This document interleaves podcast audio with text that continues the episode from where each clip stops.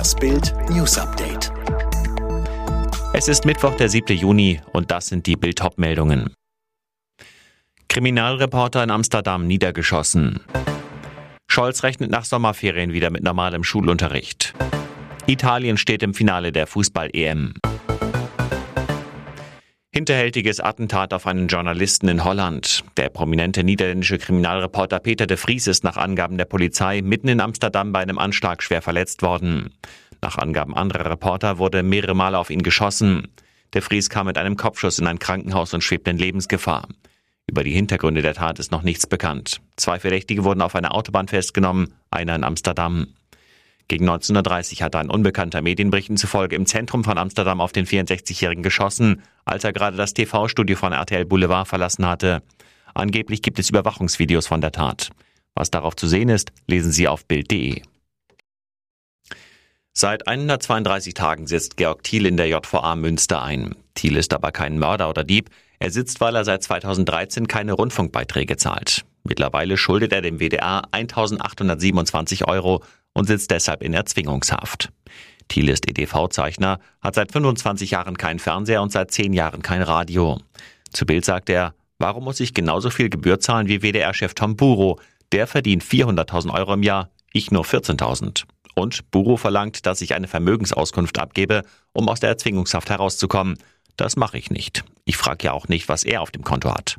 Spätestens im August muss Thiel aus der Erzwingungshaft entlassen werden. Seine Schulden bleiben. Die Haftkosten von rund 30.000 Euro muss der WDR vorstrecken, ausgerechnet aus Gebühreneinnahmen.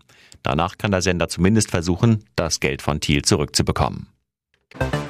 Vizekanzler Scholz rechnet damit, dass es nach den Sommerferien wieder normalen Schulunterricht gibt. Der Fortschritt der Impfkampagne stimme ihn da optimistisch, sagte er dem Redaktionsnetzwerk Deutschland.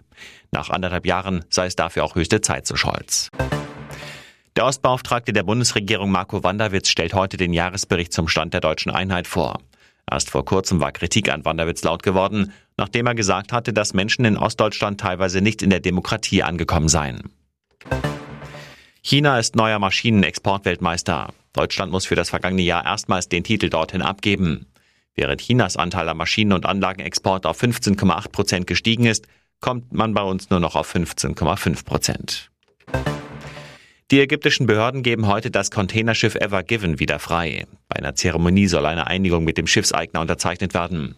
Im März hatte das Schiff den Schiffsverkehr im Suezkanal für sechs Tage lahmgelegt.